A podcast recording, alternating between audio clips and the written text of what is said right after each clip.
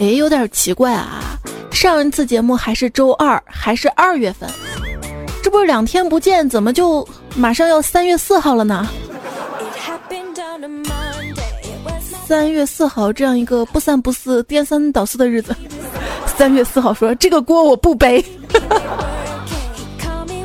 感觉时间过得太快了，都还没好好说一声，三月对我好一点。手机边亲爱的你还好吗？如果你还好的话，对我好一点啊。一直拖着进度，可能的确是我的不对。但是只有二十八天的二月也有很大的责任。欢迎你来收听，不要寂寞，要墨迹的段子来了。我就是因为寂寞，所以有点墨迹的主播彩彩呀。我看上去好孤单呐啊，连个偏旁部首都没有。你看汉字的这个我。跟彩彩的这个彩，第一笔都是撇儿。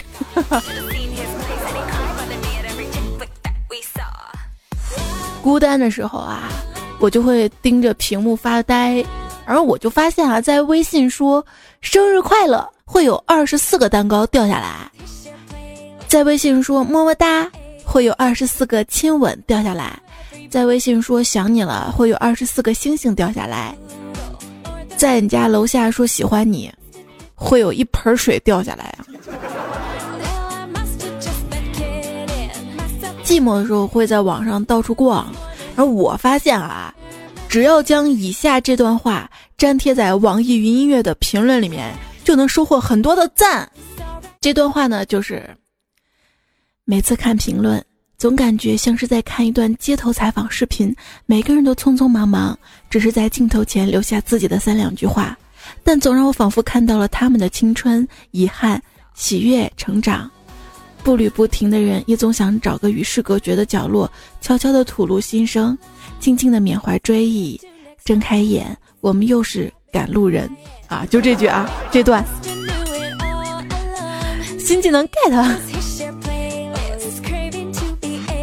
差不多就跟你们每次在我节目下方评论说，第一次评论好紧张啊，有没有什么潜规则之类的？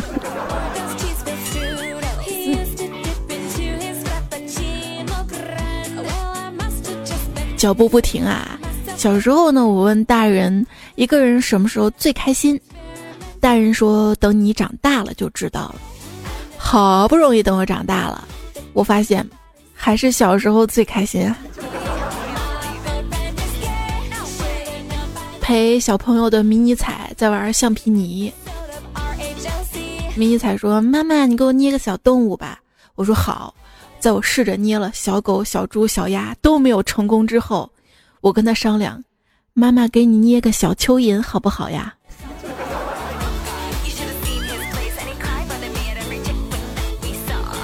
他说：“妈妈，你给我拿橡皮泥做个蛋糕吧。”在我尝试了做蛋糕、冰淇淋、披萨都没有成功之后，我把刚捏的小蚯蚓拿来说：“看，这是妈妈给你捏的面条。”棍棍面。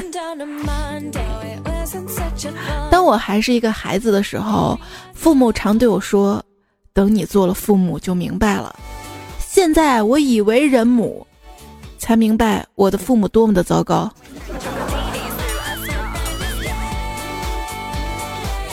当我还是个孩子的时候，为了听父母的话，去吃胡萝卜。当我长大成人。为了给孩子树立榜样，去吃胡萝卜。然而我不爱吃胡萝卜。这小时候啊，每次走到家门口，闻到炒菜特别香的饭菜味儿，都不是自己家的。小时候啊，我最讨厌我妈提别人家的小孩儿。她说：“不怕告诉你，其实你是别人家的小孩儿。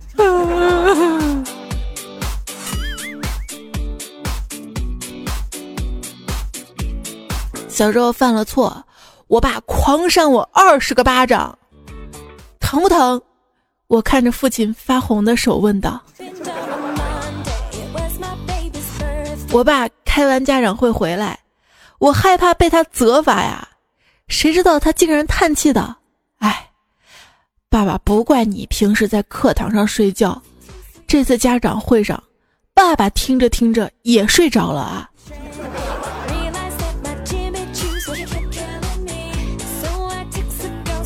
就我爸深明大义，你知道吗？小时候我爸就教育我，在学校不要跟别的同学攀比啊，有什么好比的？咱家这么有钱，谁能比得过咱们啊？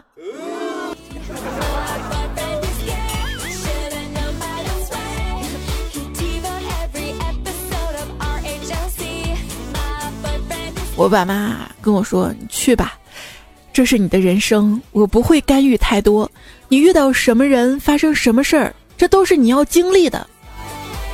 可是这表面上的，然后事实上是几点回来呀？跟谁去的呀？男的女的呀？啊，几个女的，几个男的？同学还是同事啊？去干嘛？七点之前必须给我回来，听到没？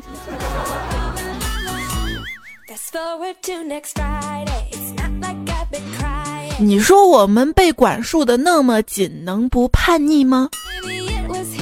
叛逆呀，就是因为年少发现了成人世界的虚伪和双重标准。当然，谁没有叛逆过的那三五年啊？遥想年少的时候啊，学人结拜，喝血酒啊啊！那胆小的几个用针扎扎几个小洞，把鲜血挤出来。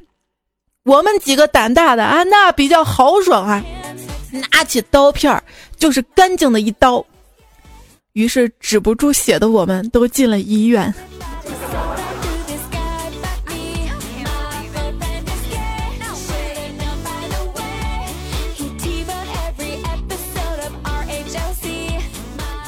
我们那个时候班上两个同学打架了，热心的班长和其他同学就马上把桌子移开了。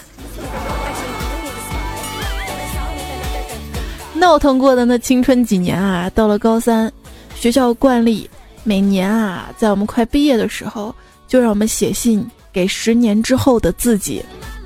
看到好几个同学写的那封信啊，那么长几千字儿，像我就很简单了啊，就一句话：希望你很有钱。这成功的人啊，成功原因是。各种各样的不成功的人，重要原因呢只有一点，不够努力。所以从今天起，我决定要做一个莫名其妙就成功的人。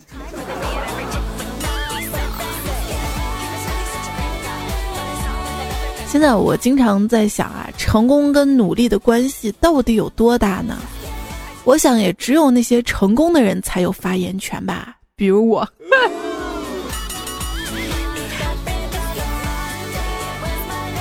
反正我就疑惑嘛啊！你们大人一边说，孩子啊，你要努力啊，努力很重要啊，一边又跟旁人说，运气选择比努力更重要啊。其实我没那么努力。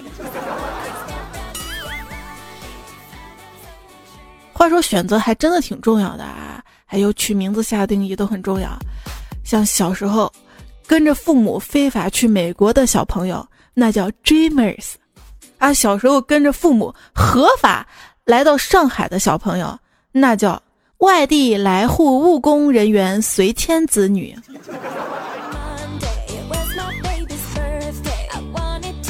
行了，小时候还好啊，这至少还能随迁成功。现在啊，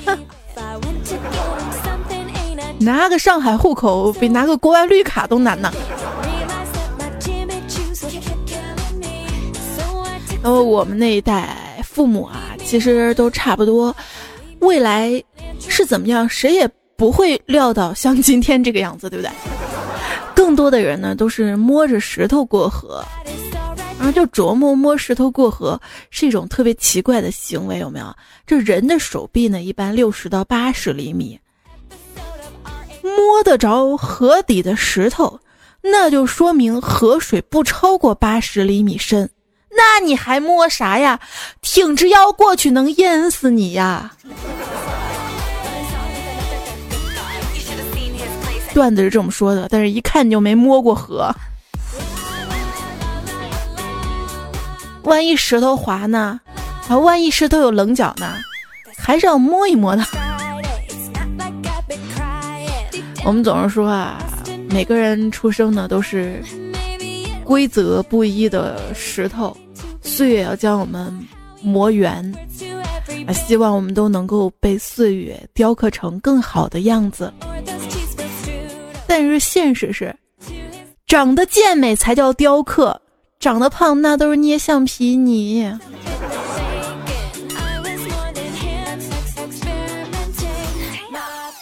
想来啊，我们所生活的现在呢，离二零四三年这个听起来就很科幻的年份，要比距离一九九零年还要近呐。时间过得快吧啊！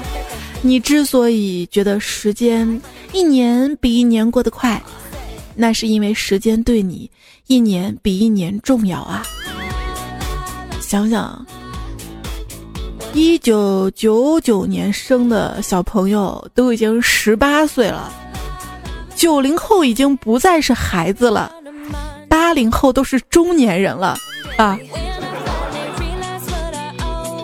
哎，我们年轻的时候嘛，听周杰伦啊，周杰伦有首歌《爱情来得快快就像龙卷风》，他把爱情比作龙卷风，我那个时候不理解，现在想来真的很贴切。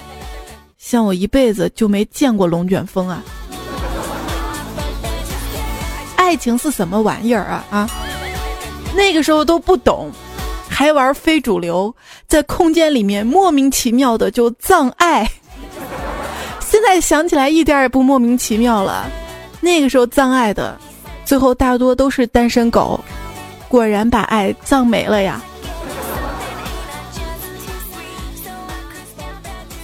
为什么当年非主流照片那么火？大概是因为那个时候没有美颜吧。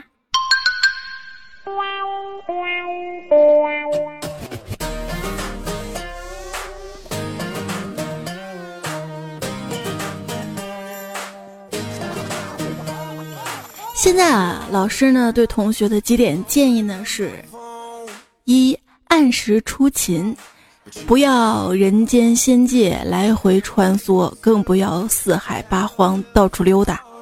二，上课呢要带着元神来，不能只来个仙体。三，老师会把几十年的修为毫无保留的渡给你，帮你渡劫。四，你自己要努力啊，争取顺利飞升上神，最起码也要上仙，千万不要应劫。五学好这门课，受用三生三世，收获自己的十里桃林呐。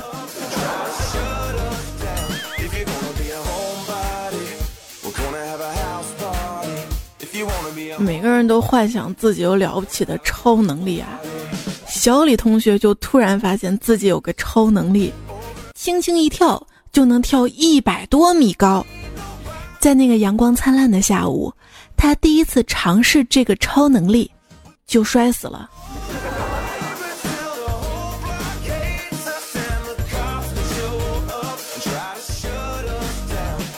哥们儿跟我说，有些人呐，才遇见一下子，就好像认识了很久似的，什么事儿都想跟他说。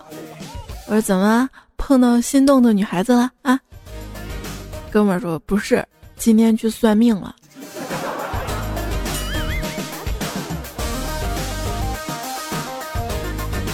喜欢一个人是什么感觉呢？你吸过毒吗？没有呀。放弃一个人是什么感觉？你戒过毒吗？也没有啊。成年之后才想通啊，每个学生时代爱在班里抢着发作业本跟试卷的人，如果不是非常要强，想看看自己是全班第几。那一定是有喜欢的人了，不都是课代表吗？路过初中的时候经常去的那家文具店，居然还没有倒闭。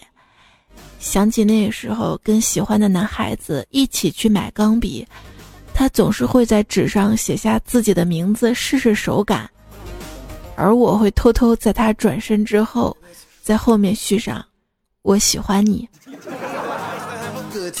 好羞涩。恋一个人呐，那千万不要打退堂鼓，因为暗恋的人还蒙在鼓里，会被你吵死的。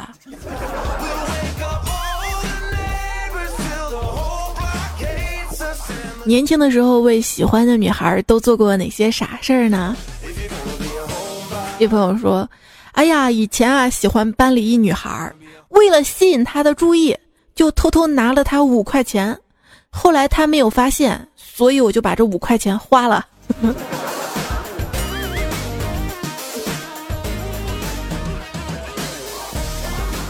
外面下着大雪，我看到了暗恋多年的男神站在我们家楼下大喊我的名字，我急忙冲下楼去，害羞的看着他，他甩了甩头上的雪花。飘逸的头发，又让我想起了曾经在他们班门口偷看他的那青葱岁月。他蠕动了一下喉咙，对我说：“你是彩彩吗？”我脸一红，娇羞的点点头。你找我有事儿吗？他说：“嗯，有你的快递，麻烦以后手机尽量不要关机，请签收，谢谢。”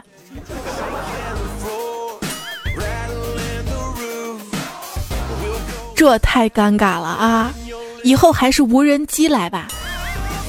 现在你看科技发达了，初中的时候那个通讯落后的年代，有一天啊，我那个时候喜欢那个男生，含蓄而害羞的约我去看星星，我打扮了一番，跑到动物园儿跟星星对视了一天，他没来。后来听说，他在野外等到半夜感冒了。他要看的是天上的星星啊！这胖虎那个时候啊，单身多年，终于有了女朋友啊。周末约好早上九点去游乐场玩，结果啊，头一天晚上兴奋的睡不着觉，天快亮的时候突然困了，于是睡了一上午。那个女朋友也没了。像我早恋那些事儿啊，我从来不敢跟爸妈说。不过我感觉现代人的观念呢是变了。最近一个朋友跟我说，他担心的一件事是，他儿子怎么还不早恋啊？都到了幼儿园了，还没看见他跟小妹妹玩，会不会不喜欢女孩子？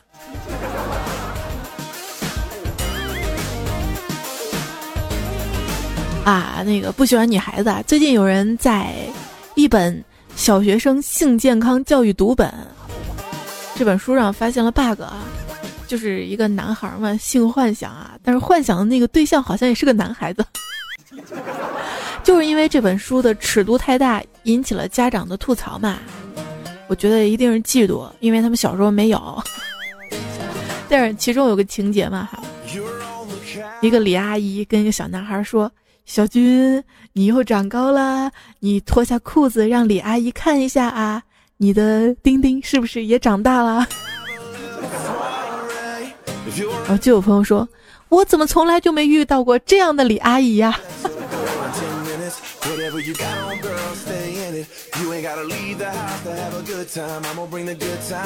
我一朋友啊，叫李斌，他呢今天啊收到了一条消息，学校发来的。请各位家长注意，今天收到小红花的小朋友都是拉屎没擦屁股被查到的，而不像你们听到的是屁股最漂亮的小朋友。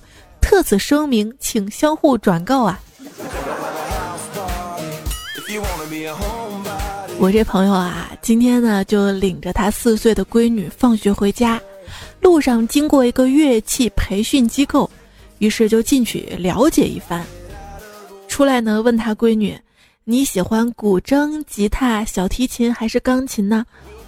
他闺女说：“爸爸，你不要乱花钱。”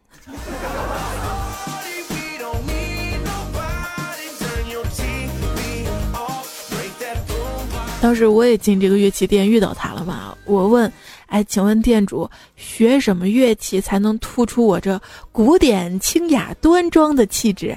不要太复杂，我懒，最好能速成。”结果店主给我推荐了木鱼儿。咋啦？我跟你说，有爱好好，总比玩手机强，你知道吗？最近啊，微博上面，四川德阳一中的老师发现同学上课玩手机之后，自备了锤子，要求学生自行将手机砸碎啊。完了之后还发朋友圈赞赏这个同学呀，这同学真爷们儿，很佩服他。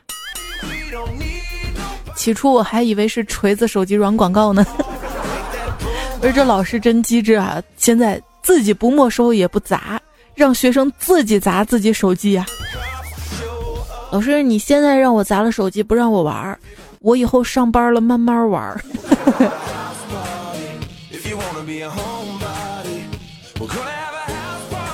之前我们老板啊，看小黑上班天天玩游戏，就教育小黑啊：少壮不努力，老大徒伤悲。结果小黑说：“老大，你说的一点儿都没错。”这前期到处浪，不好好发育，后期肯定被人打成狗啊！后来不知道咋了，小黑就离职了。哎，依然收听到节目的是段子来了，我是主播彩彩。如果喜欢我的节目的话呢，记得关注一下我的微信公众号，在微信的右上角加号那里选择添加朋友，选择公众号，搜“彩彩”才是采访彩，搜到之后加关注，这样每天都可以收到我的推文啦。昨天我逛街的时候，被一个初中生重重的撞了一下，他还挺横的啊，小小年纪，我就教育他，然后他就跟我吵起来了，越吵越激烈。后来那个初中生恶狠狠地说：“你哪个班的？” 我当时就原谅他了。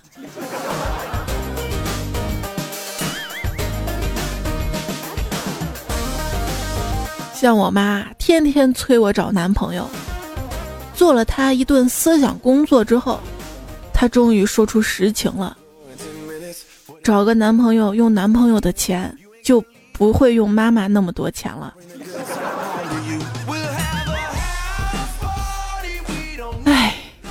我小时候最讨厌的事情就是吃饭跟睡觉，现在想想真是贱呐。当你发现吃饭、睡觉、上厕所是人生最开心的三件事的时候，那你就活出新境界了。旧的境界呢？旧的境界是还有个啪啪啪吗？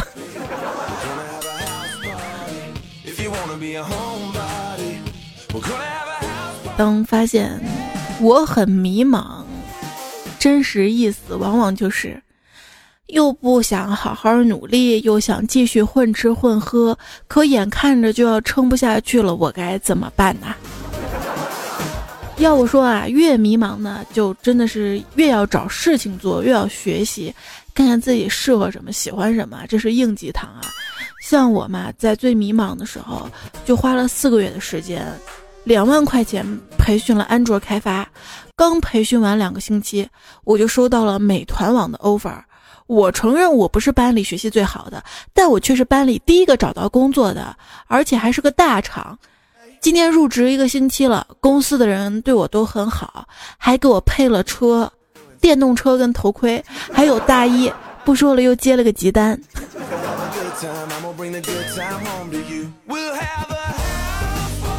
就说到送外卖啊，我同学跟我讲，他们楼下呢开了一家奶茶店，年后上班时间几乎每天下午两三点钟，就有人在公司群里问，我要买杯奶茶，有人要带一杯吗？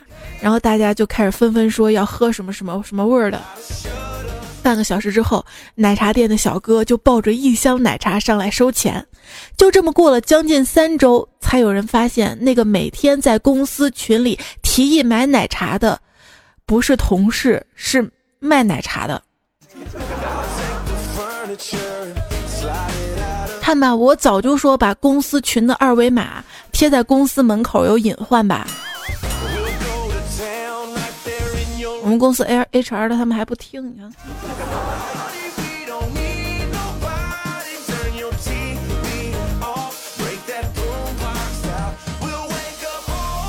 这小哥很机智啊，创业就要动点脑筋。我高中有个同学创业，开了一家早餐店。后来，后来因为起不来床黄了。真的，以后创业啊，一定要找一个适合自己比较好。生活教你认清自己。假如生活欺骗了你，你要知道，他也骗的没啥快感啊。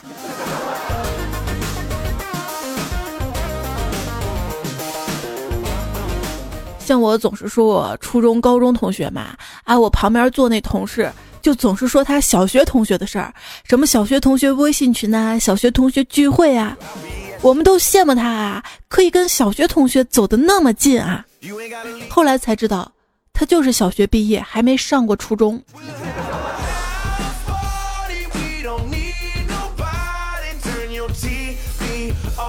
这也说明起点其实并不是那么重要，终点我们都坐在同一个办公室啊。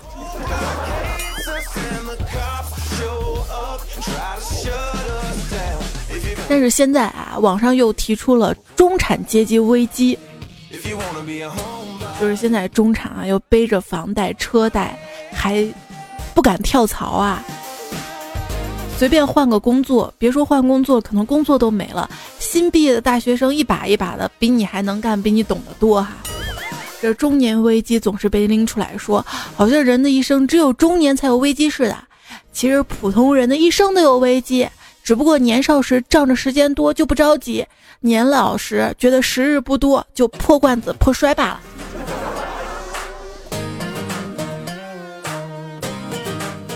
随着年龄越来越大。反正我就着急嘛，你看高圆圆因为爱情三十八岁被宠成十八岁，而我们谈恋爱十八岁被气成三十八岁啊！现在生活的折腾之下啊，你有时候会觉得自己衰老的很快，但有时候你会觉得自己做事不够成熟，这就是现在大家流行的所谓的年龄错乱，不是巨婴吗？因为《巨婴国》这本书啊很火，呃，前段时间很多的大 V 啊、公知啊都拿它在做文章、做一些评论哈，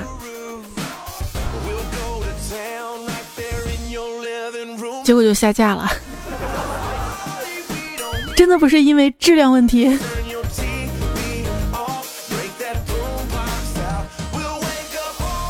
这本书说啊，其实在中国嘛，人人都是巨婴这样的一个国度哈。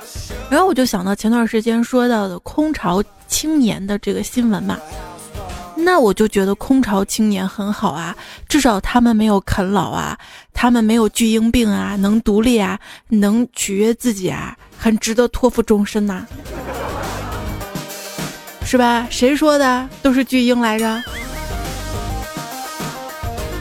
我觉得胖虎不是啊，胖虎当年在宁波打工的时候，特别想念家乡的花馒头，于是啊，就在一个周末的午后，自己在出租屋里面蒸馒头。他揉好了馒头，在每个上面放了一颗葡萄干儿，馒头出锅了。结果房东大叔来收房租，看到他手里的馒头，语重心长地说：“孩子，赶紧找个对象吧。”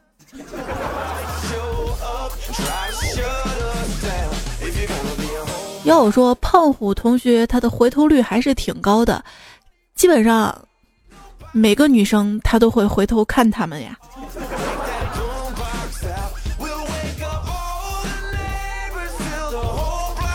但是胖虎他妈不行，着急要抱孙子啊。领导在开会的时候强调了啊，只有生育才能化解我国当前的人口老龄化危机。记录员小雷在本子上写下“生化危机”，对，这说的是最近啊，两会期间呢，有代表提出放开生育，甚至放开结婚年龄，降到十八周岁。别降了，这样更尴尬，好吗？如果你二十好几还没有谈到对象，我建议你不妨多出门，认识认识附近的叔叔阿姨，看看他们中有谁肯帮忙。认识派出所的人，把你的年龄改小点儿。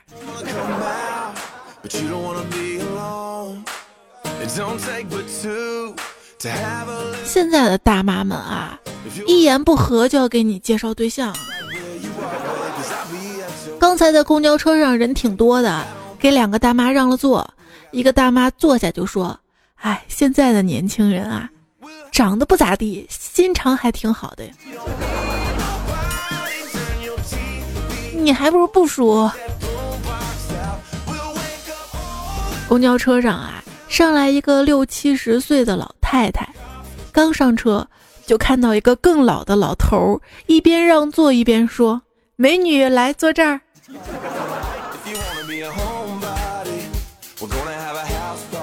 我坐公交车也是坐了两站路啊，主要是帮我爷爷取轮椅，取回来之后嘛。带着轮椅坐公交车回家就不方便了，我就推着轮椅走回家。过红绿灯的时候，看到路过的车辆少啊，玩心大发，坐在轮椅上慢慢的用手推着走。走到一半，红灯了，前进也不是啊，后退也不是，一抬头，路两边都是车，都在等我过马路，囧的我。跳下轮椅，推着就跑，完全不顾身后一群人凌乱的目光，玩大发了。回家之后，我说：“爷爷，轮椅给你修好了，我一路推回来的，好累啊。”结果爷爷说：“我轮椅是电动的，你怎么不开回来呀？”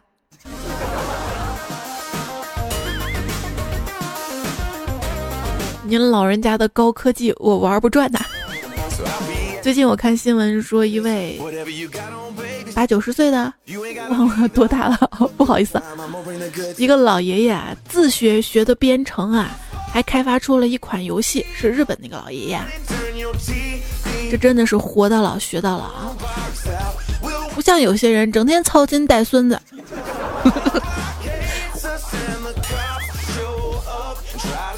有人说啊，我最疼爱的爷爷去世了，他的逝去让我心碎，我永远忘不了他的临终遗言：别他妈再晃梯子了，小兔崽子！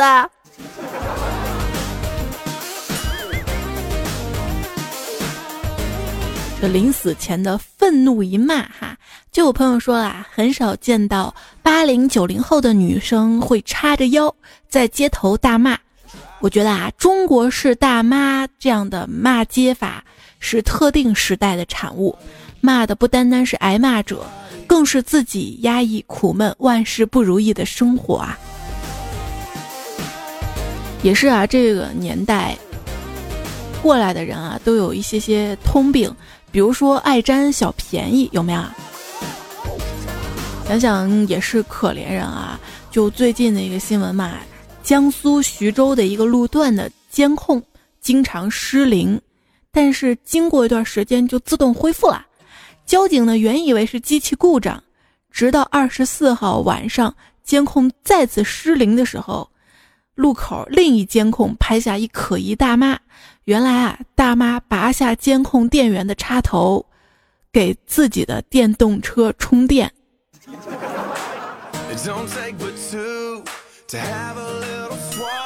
类似的事儿我见过，就我们家邻居一大爷，经常拿消防栓的水给自己洗车。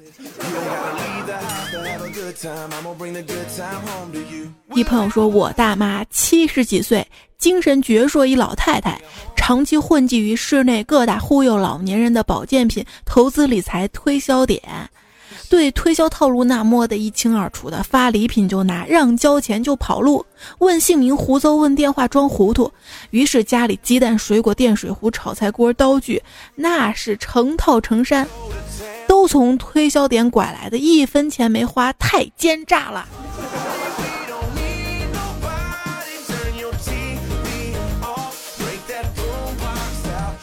之前就有朋友啊，在社会上做了一个试验嘛，从家里接水管到小区的假山，弄了个假山泉，每天坚持在旁边接水。有人问，就说这是泉水。没几天，大家都晓得了，隔好几条马路的人都来接水，热闹啊。最后他总结了，这是中国人的迷信。实验成功了啊！记者呢采访了一位接水的老太太，说：“您觉得这水好喝吗？”老太太说：“不好喝，就是自来水，我们接回去冲厕所。”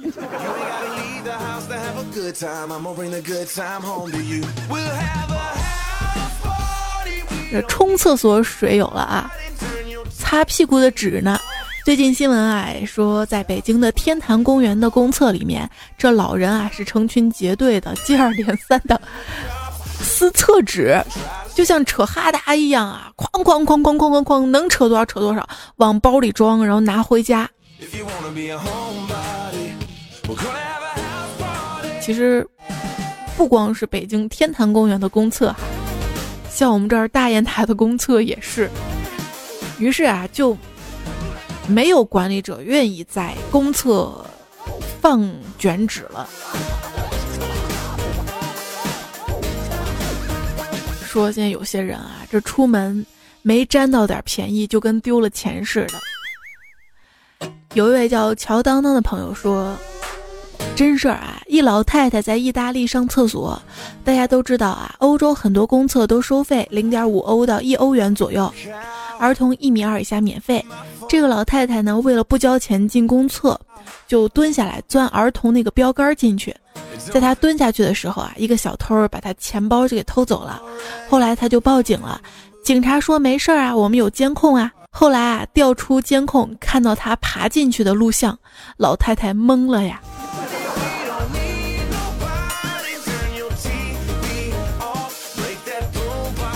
有很多朋友啊，看到现在的一些一些现象啊，就说我到四十岁，绝对不会让自己重蹈我爸的覆辙，不会让自己活得像我国大部分中年男子，秃顶、啤酒肚、白背心掖到奶子里面，不抽烟不喝酒，在健身房搬砖到八点半。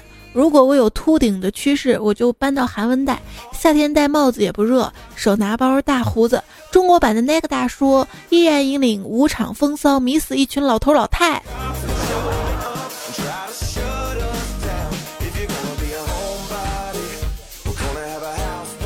广场舞啊，是中老年人的陌陌。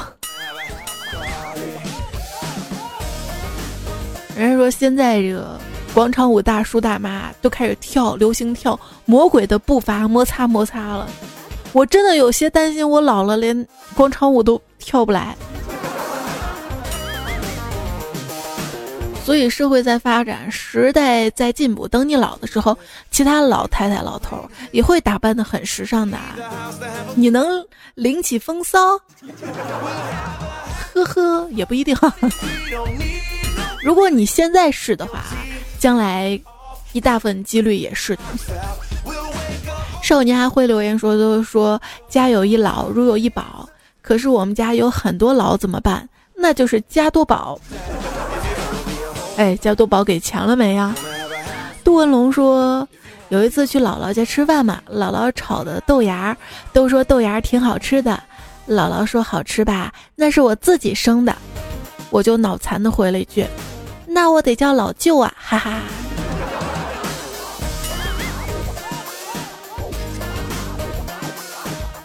我妈也自己发豆芽儿，就我在网上买的那种无土化栽培的，就一盘子嘛，然后拿几张纸豆子敷在上面哈，其实还蛮好玩的。瘦瘦说：“仔仔告诉你一事儿啊。”那天我在一公交车站等车嘛，结果过来一大妈，结果她说：“美女啊，你知道哪有好玩的地方吗？能买衣服的地方啊？”然后我就回答的特别仔细，坐内陆车的哪站下，然后左拐右拐多少米。结果她来了一句：“就这站哈，潇洒就走了，就剩我在风中凌乱啊！我这个气的不打一处来呀！你一定要念啊，不然我气死了。” 那你度量可真小啊！灌一句硬鸡汤吧，成熟的标志就是学会装孙子。这也是我最近啊看到一个帖子里面写的，是来自于虎扑论坛的一个热帖。有什么道理？几年前不懂，现在懂了。跟大家分享几条啊，如果你也有这样的人生硬鸡汤的感悟，也欢迎在评论分享给其他段友哈。有朋友就说了，身体健康最重要，自己能解决的事情不要去麻烦别人。命中注定有些人遇见是为了擦肩而过的，赚钱不易，省着点花；父母不易，好好孝顺。什么场合就说什么话。那些在台上说官话，说的别人昏昏欲睡的人。其实私底下比你有趣，比你看得远。别以为你就比别人聪明。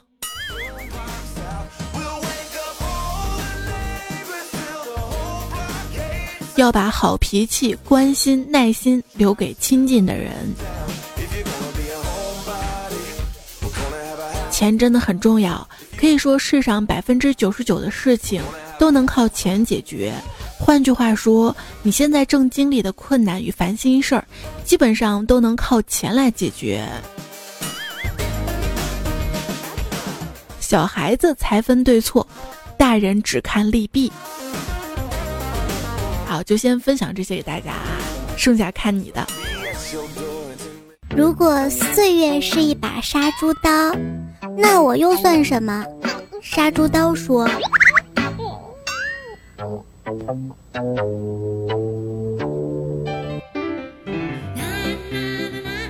好了，这节目呢要到尾声了，还有最近几期节目的留言哈，我在下一期节目做一期互动版给大家。最搞笑是上上节目嘛，我说前排都是好宝宝，爱你们。一位叫酒醉梦他人回，能不能挤挤？感谢圣诞老人和喵喵提供背景音乐啊！喵喵特别仔细，还给我整了一专辑哈。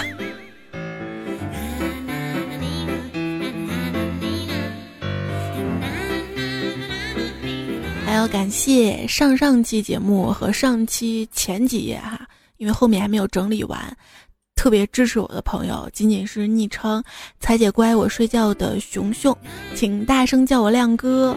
刚子六、哆啦 A 梦、机器猫、小叮当、郑俊佳，你我的益达三代王，子枫瑞的，郁闷的鱼，逛荡十四黄，想休息的耳朵，我是想休息的喉咙啊，你知道吗？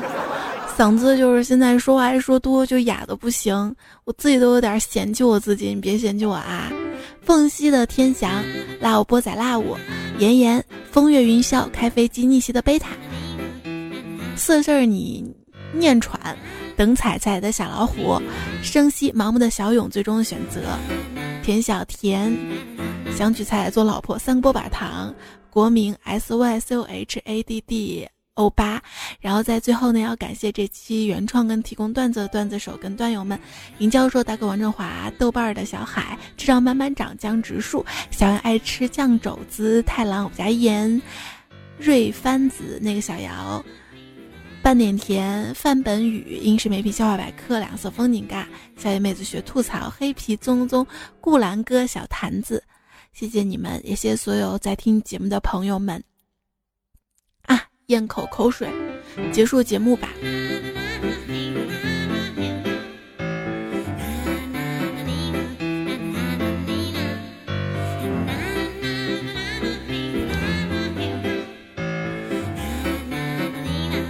行了，下期节目我们再会，拜拜。我们要时刻提防诚实的人，因为那代表他撒谎从来没有被识破过。Thank you.